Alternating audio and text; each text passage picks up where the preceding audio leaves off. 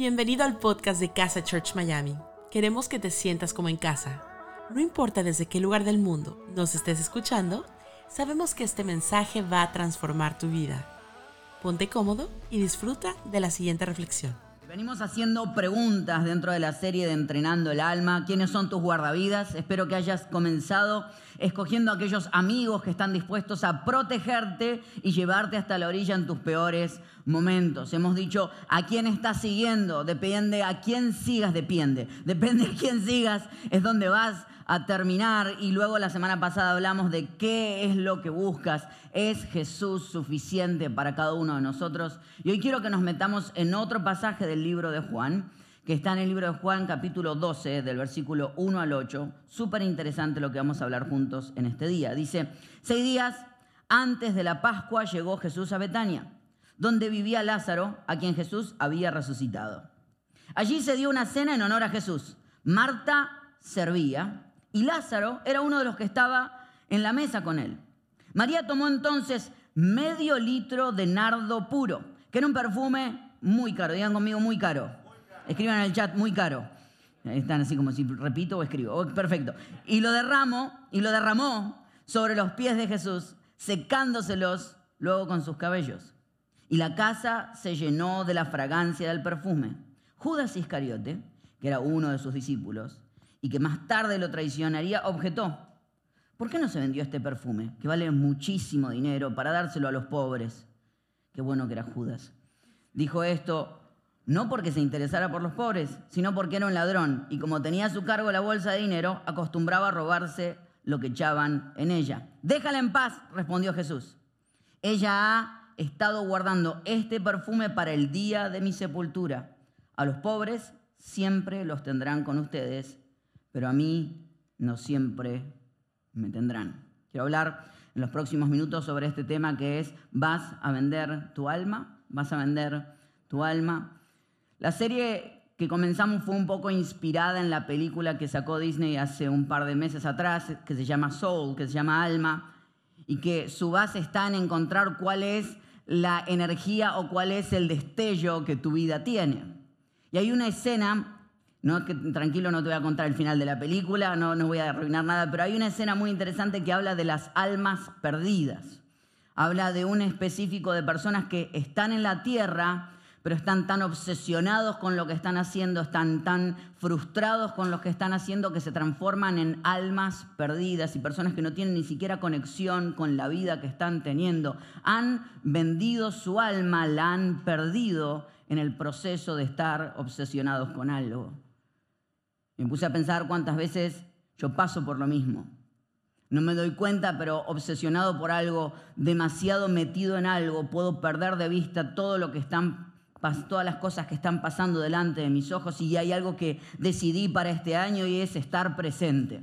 No dejar que nada me obsesione tanto que me deje perderme las cosas que tengo por delante. De hecho, ¿se dieron cuenta lo que pasó? Jesús está y viene María y, lo ve ahí y dice, Jesús está en nuestra casa y automáticamente toma el perfume más caro que tiene, dice que costaba 300 denarios. 300 denarios, para que te des una idea, el denario era un denario, era lo que se le pagaba a un trabajador por un día, o sea, era casi un año de trabajo lo que María tenía en las manos. Lo que hizo fue entonces romperlo completo, medio litro de este perfume tirado sobre los pies de Jesús. Y en ese momento Judas pasa por ahí y dice, ¡Ja, qué desperdicio todo ese perfume! Lo pudiéramos haber vendido tranquilamente y le dábamos ese dinero a los pobres. Algunos teólogos entienden que como Judas era el encargado de las finanzas entre los discípulos, parece que Judas aprovechaba que si vendían el perfume iba a la bolsa y de la bolsa iba a su propia bolsa, básicamente. Era un poco lo que estaba pasando. Qué interesante que capítulos más adelante veremos a Judas entregando a Jesús por una bolsa de dinero. Bolsa que no está dispuesta a darle a los pobres. Bolsa que está dispuesta a meterse él en el bolsillo otra vez. Qué interesante que María fue capaz de entregar lo que tenía por lo que creía. Pero Judas entregó lo que creía por tener. ¿Cuántos de nosotros entregamos aquellas cosas que creemos, nuestra propia pasión, las mejores cosas, por tener un poco más? ¿Eres de lo que va a entregar lo que tiene a los pies de lo que cree? ¿O va a entregar todo lo que creyó a los pies de él poder tener un poco más? Y de eso quiero hablarte. Porque hay algo que sucede. ¿Cómo podemos combatir esto? Y es muy interesante porque dice que María lo primero que hizo fue tomar el frasco y cuando vio a Jesús se expresó automáticamente. Dice que tomó el frasco, lo rompió y lo rompió en los pies de Jesús en el medio de la fiesta. En el medio del momento donde estaban homenajeando y agasajando a Jesús, ella no se guardó nada. Ella no se quedó nada. Ella no guardó nada en su propia vida para las cosas que iban a ver después. Dijo, este es el momento de expresarlo. María dijo, es ahora que voy a expresar todo lo que siento.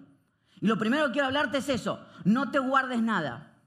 No te guardes nada. Y obviamente cuando María empezó a decirlo, empezaron las críticas, porque siempre están los que cuando expresas demasiado lo que sientes, cuando expresas demasiado lo que te está pasando el corazón, cuando no te estás guardando nada en tus emociones, están los que vienen y dicen, oh, por favor, vamos a calmarnos un poquito, vamos a bajar un poco la emoción, vamos a guardarnos algunas cosas. Y hay algo que me sorprendió mucho hablando con, con mi amigo Gonzalo, que el año pasado pasó una crisis muy fuerte en su vida en la que por momentos pudo haber muerto en el accidente que tuvo. Y hay algo que él encontró luego de haber pasado por el accidente, que luego de hablar con él, quienes han hablado con él más cercanamente se han dado cuenta que se ha vuelto mucho más sincero. Y él te habla, no me puedo guardar nada de lo que antes me guardaba. Y hablando con él, luego de yo vivir mis crisis más fuertes hace dos años atrás, con la muerte de mi papá, yo me daba cuenta que me pasó exactamente lo mismo. Hay algo extraño que pasa, que quienes se enfrentan cara a cara a la muerte, quienes se encuentran con la vida cara a cara y dicen, ahora tengo una nueva oportunidad, que tienen un pacto de ser más sinceros. Hay algo, algo extraño que sucede y empecé a investigar y me di cuenta que todas estas personas han dicho, si tengo una oportunidad, una oportunidad más de vida, no me voy a guardar las cosas que estoy sintiendo, voy a ser sincero con aquellas cosas que Dios me dio y que tengo que ser. Y me puse a pensar cómo nos han trabajado desde niños para no expresar aquellas cosas que sentimos. Había una canción que cantaba desde niño, que eh, cantábamos en el, jardín de infantes, que decía, si yo tengo muchas ganas de reír, ah, la sabían, si yo tengo muchas ganas de reír, ¿cómo es? Si yo tengo la razón y no hay oposición, no me quedo con las ganas de reír. Es fatal la canción. O sea, la canción dice, si yo tengo muchas ganas de reír, y si yo tengo la razón, y si no hay oposición, entonces, si todos están de acuerdo que yo me puedo reír, entonces me voy a reír. O sea, lo dice con gritar y lo dice con tantas otras cosas. Nos metieron en la cabeza y nos enseñaron que desde que nacimos, cuando éramos bebés, cuando tenías que llorar, nadie te decía, a ver, si yo tengo muchas ganas de llorar, ¿cuántos padres les encantaría decirle eso? No llores, bebé, no llores, no llores. ¿Por qué? Porque cuando tenés una necesidad la expresas. Pero hay algo que nos enseñaron, nos civilizaron, nos dijeron, no expreses, no digas lo que estás sintiendo. Pero lo que yo quiero decirte es, María dijo, ahora está Jesús, esta es mi oportunidad, a mí no me importa lo que digan los demás, yo voy a romper el, perfume en este momento. Si tienes que reír, ríe. Si tienes que llorar, llora. Si tienes que soñar, tienes que soñar. Si tienes que fracasar, fracasa como ninguno antes haya fracasado antes. ¿Y qué me van a decir mis hijos? Te van a decir que vieron a su papá y a su mamá vivir al 100% de la realidad de quién tenían que ser y fracasaron haciéndolo. No te guardes nada. No te da, guardes nada, tienes que darlo todo ahora. Es ahora.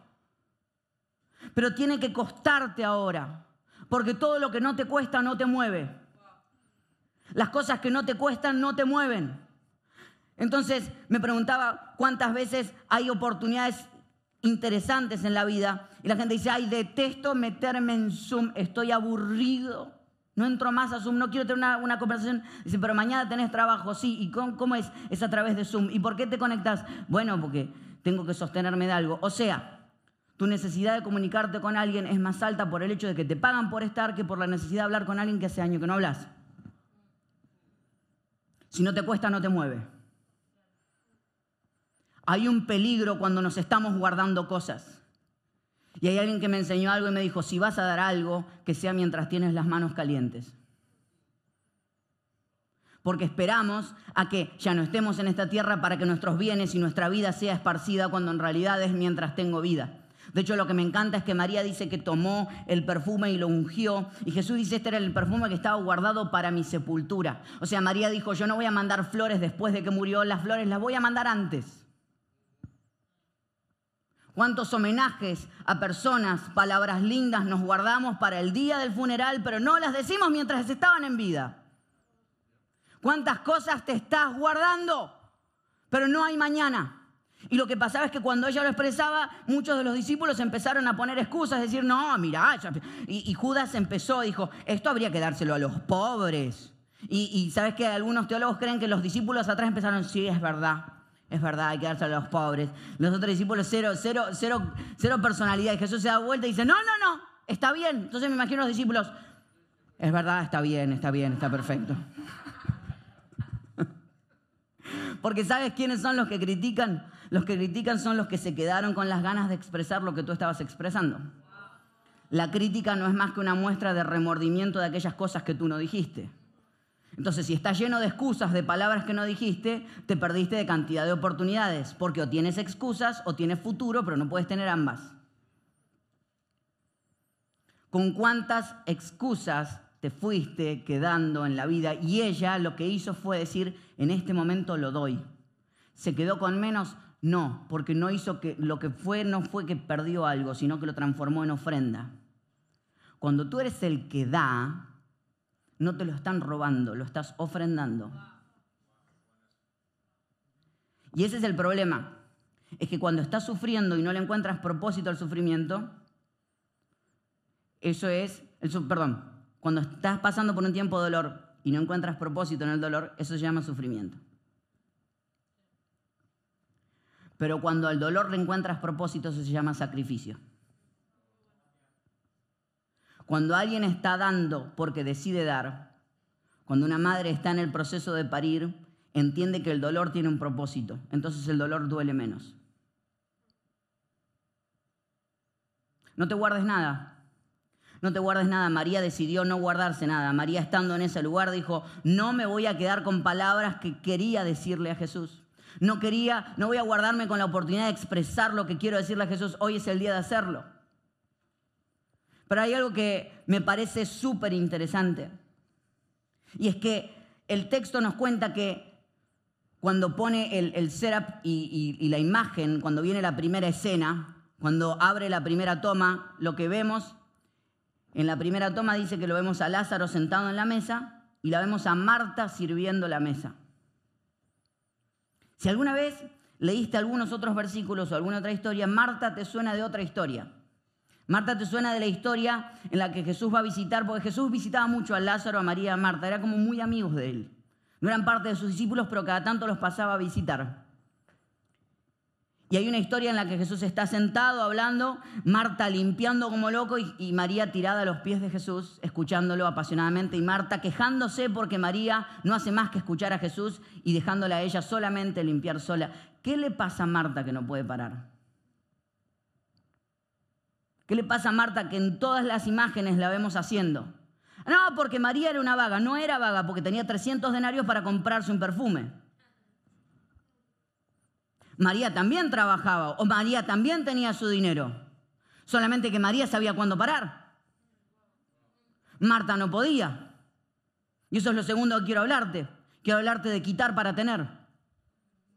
Para no vender tu alma vas a tener que quitar para tener. María tuvo que aprender cuándo parar, quitar ocupaciones. Hay gente que no puede darse el permiso de parar, que hace años que lo único que hace es hacer, hacer, hacer, hacer, seguir, seguir, seguir, seguir, y sienten que su vida es como un barrilete. ¿Has tratado de volar un barrilete? Yo una sola vez me fue fatal, porque agarraba el barrilete y salía corriendo y daba vuelta y el barrilete hacía... Y cuando paraba de correr se me caía el barrilete. Y salía a correr y digo, ahora voy para el otro lado, levanta un poquito y se caía. Hay gente que cree que la vida es así, que tienes que correr para que el barrilete se mantenga. Hay gente que no puede parar. Hay gente que no se da cuenta que fuimos llamados a detenernos. Y que no pasa nada, el mundo sigue si te detienes un día, si descansas una tarde, si te pasas tiempo con los que amas. No pasa nada. De hecho, hablaba esta semana con mi peluquero y él me decía que decidió por todas las cosas que está haciendo empezar a trabajar una hora más tarde. Y le digo, ¿sabes qué? Decidiste muy bien. Porque todos los que se puedan quejar porque estás empezando una hora más tarde, el día que la salud te empiece a fallar, no van a estar ahí diciéndote, ay, qué lástima, te vamos a pagar el hospital porque abriste una hora antes para tenerme a mí. El mundo sigue. El mundo sigue. El mundo avanza. Y si tú no paras, el único que pierde eres tú. Quitar ocupaciones para tener tiempo para poder decir que sí, tengo que aprender a decir que no. ¿A qué cosas necesitas decirle que no? ¿Qué cosas necesitas darte el permiso para poder parar, para decir es ahora donde necesito frenar en mi propia vida, apoyar mis pies sobre la tierra y decir este es el momento donde tengo que estar? Sabes, ayer me puse a ver un, un documental en Netflix sobre los minimalistas. Y empiezan a mostrarte todo como tienen su vida, sus closets. De hecho, hoy a la mañana miré mi closet y, me sentí como, qué desordenado que estoy. Empiezo a... que tiene que ver más con mi lado. El de mi esposa está como muy bien, está como muy minimalista. El mío estoy como muy, muy animalista, yo digo. lo, mío es como el extremo. Entonces, y hablaban de, la importancia de, de tener menos la importancia de sacar cosas. Y hay una frase que me quedó pegada que decía, nos atoramos, nos atascamos de cosas que no necesitamos y seguimos constantemente hambrientos de cosas que sí. Nos atascamos de cosas que no necesitamos y seguimos constantemente hambrientos de cosas que sí. María tenía en su mano un perfume. Y lo que hace con el perfume es, quiero quitar para tener. Quiero quitar el perfume para tener una experiencia. Quiero quitar lo que tengo delante mío para tener una oportunidad de vivir algo. Hay de hecho otra historia muy interesante en la que Jesús está hablando alguna vez de un hombre que tiene muchas posesiones.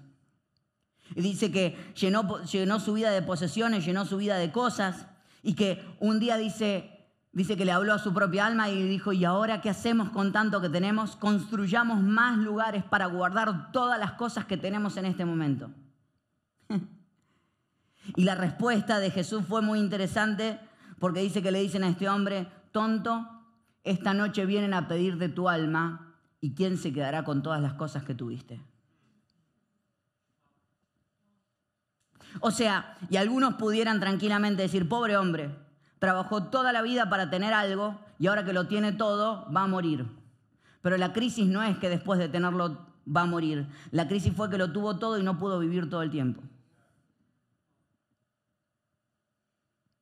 Hablamos con un amigo esta semana y me decía, no quiero en mi vida estar trabajando tanto por tantas cosas y que cuando llegue ese momento, que suele pasar mucho a gente que uno escucha muy exitosa, cuando uno le hacen entrevistas a personas muy exitosas, les hacen la pregunta de decir, bueno, ¿qué es lo importante en tu vida? Y te dicen, trabajé toda mi vida para darme cuenta que lo importante es mi familia, una ducha caliente, comer con mis hijos.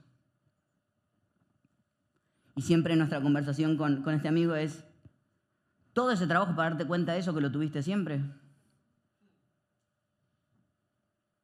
Porque tal vez el éxito es distinto al que pensamos en la cabeza. Tal vez en realidad has estado perdiendo el tiempo, has estado perdiendo las oportunidades. Tal vez tuviste siempre delante tuyo aquellas cosas que no valoraste. La pregunta es de qué te estás perdiendo. Por tener algo que mientras lo buscas tener no estás disfrutando lo que estás teniendo. Mi esposa me regaló para Navidad un perfume. Y yo en mi vida he tenido siempre perfumes baratos. De hecho, siempre busco como a ver, eh, de hecho busco perfumes cada vez más baratos. ¿Por qué? Porque además como que me, no es que me gustan los perfumes baratos, sino que me alcanza para los perfumes baratos. Tengo esa cuestión de que cuando vos tenés un perfume barato, te das cuenta que te dura poco. Entonces lo que tenés que hacer es bañarte en perfume. Y a mí lo que me pasa es que me contrarresta con otra imagen, que cuando yo tenía como 14, 15 años, eh, en, en la iglesia había una radio y en la radio trabajaba un amigo mío que tenía un perfume que cada vez que uno venía desde la escalera uno lo sentía. Yo decía, yo dije, yo quiero alguna vez tener un aroma que la gente cuando paso diga, qué rico, o sea, que la gente diga, wow. Y él se iba y uno decía, quedó el aroma de él dando vuelta.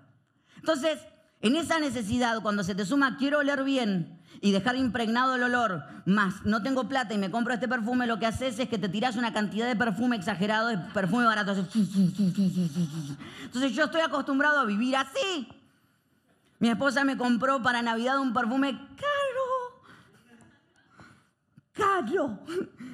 De hecho, cuando me dijo más o menos cuánto valía, fue como decir, Shh, no lo digas. No lo quiero saber. Esa época cuando las cosas cambiaron, cuando eras niño pedías caro y no había problema, pero cuando ya tenés esta edad, tu esposa te regala y vos dices, ay, eso también lo pagué yo. Ah. Entonces, me regaló este perfume caro, entonces yo lo agarré y empecé. Me dice, no, ¿Qué haces? Te tiene que durar un año. Entonces, claro, entonces yo voy al baño y hago, el primer día. Es donde dije, un poquito más. Entonces ahora mientras se va descuidando, espero que ella no esté cerca y digo, empiezo.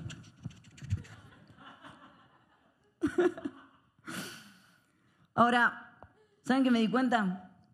Que vengo guardando el perfume para los mejores momentos. No, no, cuando vengo los domingos a encontrarme con el equipo, cuando tengo una reunión importante. Me guardo el mejor perfume para los disque mejores momentos. Y de hecho hago una confesión y pido perdón en público ante mi esposa, que nunca en un día libre nuestro, cuando estamos juntos, comiendo juntos, me puse ese perfume. Porque creo que no hay momento más importante en mi día y en mi semana que el tiempo que pasamos juntos. Entonces, creo que tenemos que empezar a vivir así. Lo más importante, lo más caro, lo más delicioso es para la gente que más importa en tu vida.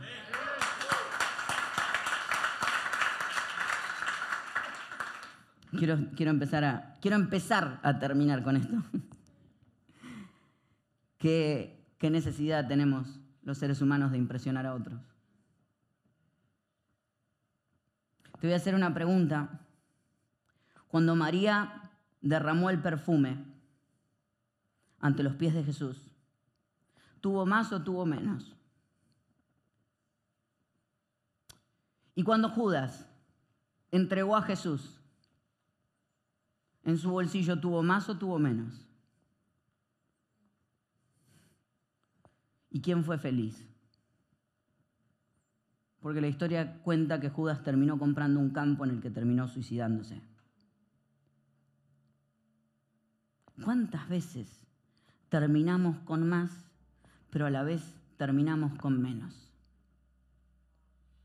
Quitar para tener. Necesito quitar pertenencias para tener tiempo.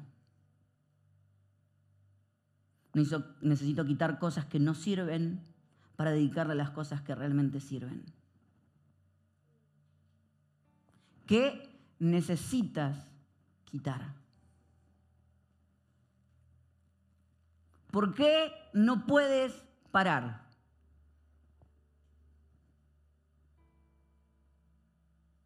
¿Por qué? ¿Qué te estás guardando por decir? ¿Qué sueño se perdió en los años?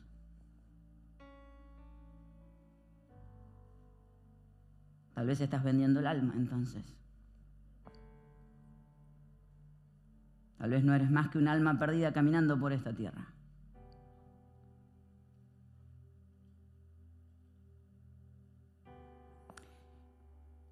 Cuenta que María tomó el frasco y lo rompió en los pies de Jesús. Y en el momento que lo rompió en los pies de Jesús, cuando dio su mejor por lo mejor, dice que la casa se llenó de aroma grato. Porque todo lo que hagas en ofrenda a tu Dios va no solamente a enriquecer tu vida, sino la de los que están alrededor.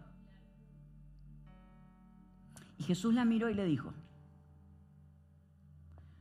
por esto que acabas de hacer, el mundo en siglos venideros hablará de ti. Y creo que no se equivocó. O sea, María si hubiese tenido un perfume carísimo, no estaríamos hablando de ella hoy. ¿Cuánta gente tiene perfumes caros? Muchos. ¿Cuántos entregaron el perfume a los pies de Jesús? Una, de ella hablamos. Porque no es lo que tienes, es lo que creas con lo que tienes. Porque no serás recordado por las cosas que tuviste. Serás recordado por los ambientes, las situaciones, el mundo que creaste con aquellas cosas que tuviste. Porque de eso se trata. Jesús le dijo, tú entregaste tu mejor a lo mejor en este momento y por eso vas a ser recordada. Hay algunos que pasamos por esta vida sin memoria porque nos fue entregado un gran talento que está escondido. Y creemos que seremos famosos porque canto bien, porque hablo bien, porque sé hacer esto. No, vas a ser conocido y reconocido por el mundo que creaste con la voz que Dios te dio.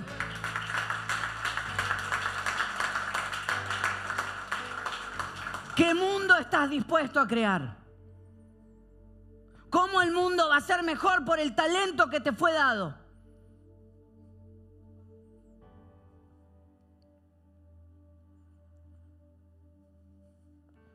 No es lo que tienes, es lo que creas con lo que tienes.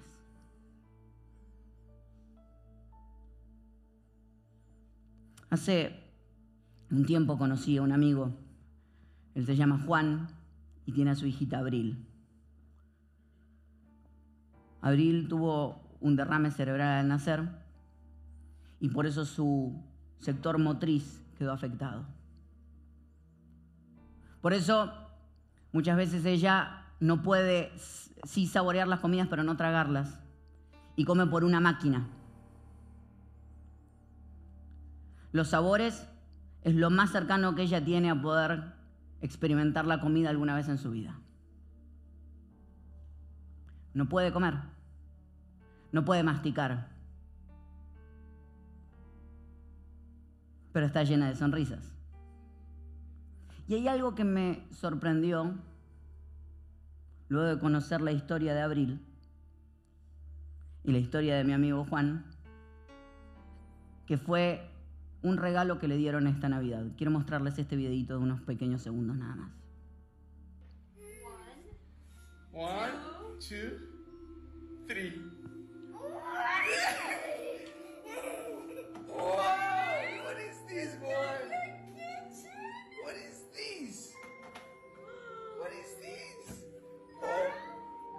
You like it?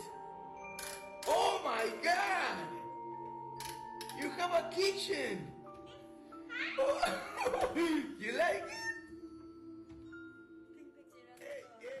¿Por qué le regalan a Abril una cocina?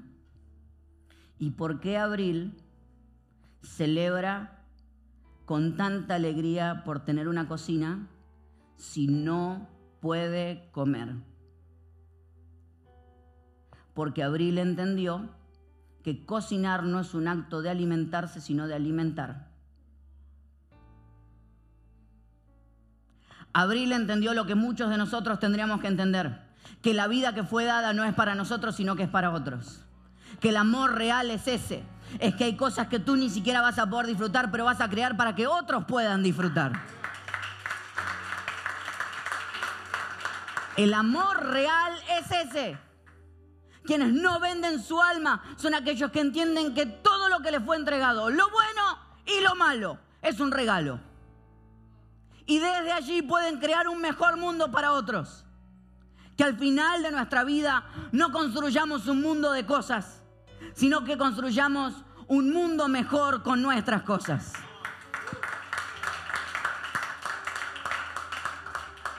Que al final de tus días, tus talentos, tu tiempo, tus dones, lo que Dios te dio, tu familia, el lugar en donde estás, que al final de este año hayas hecho algo por hacer de este mundo un mejor lugar. Que aprendamos un poco de la vida de Abril diciendo si ella es feliz, haciendo feliz a otros, ¿por qué yo no? Y ese es nuestro gran problema, vivimos para nosotros. Por eso hasta peleamos con Jesús cuando Él no nos hace feliz a nosotros. Pero ¿qué si Dios quiere utilizarte a ti para hacer feliz a otros? Hablábamos con, con, mi esposa esta semana y me dice, hay gente que me dice, empecé a seguir a Jesús y las cosas me van peor. Pero si nunca te dijimos que esto era una idea de que te iba a ir bien. Te dijimos que tu vida no va a ser mejor, pero sí va a tener propósito. Y la vida con propósito cuesta. Saber a dónde voy cuesta.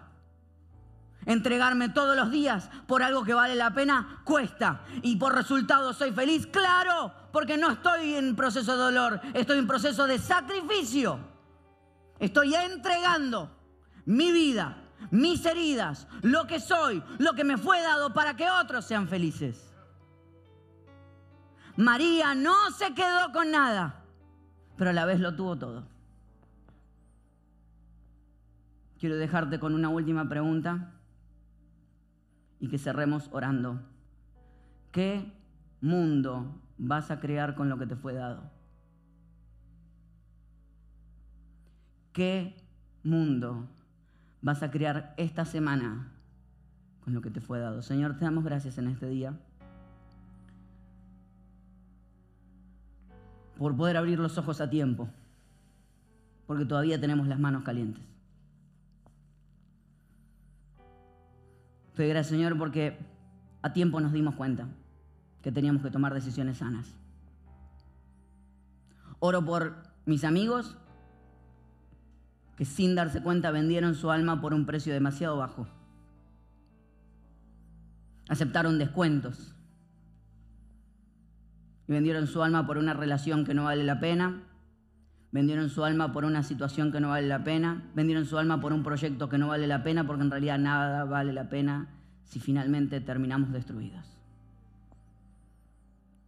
Oro por amigos que necesitan despertar a los talentos que les han sido dados y hoy darse cuenta que no eran para ellos, sino que eran para otros.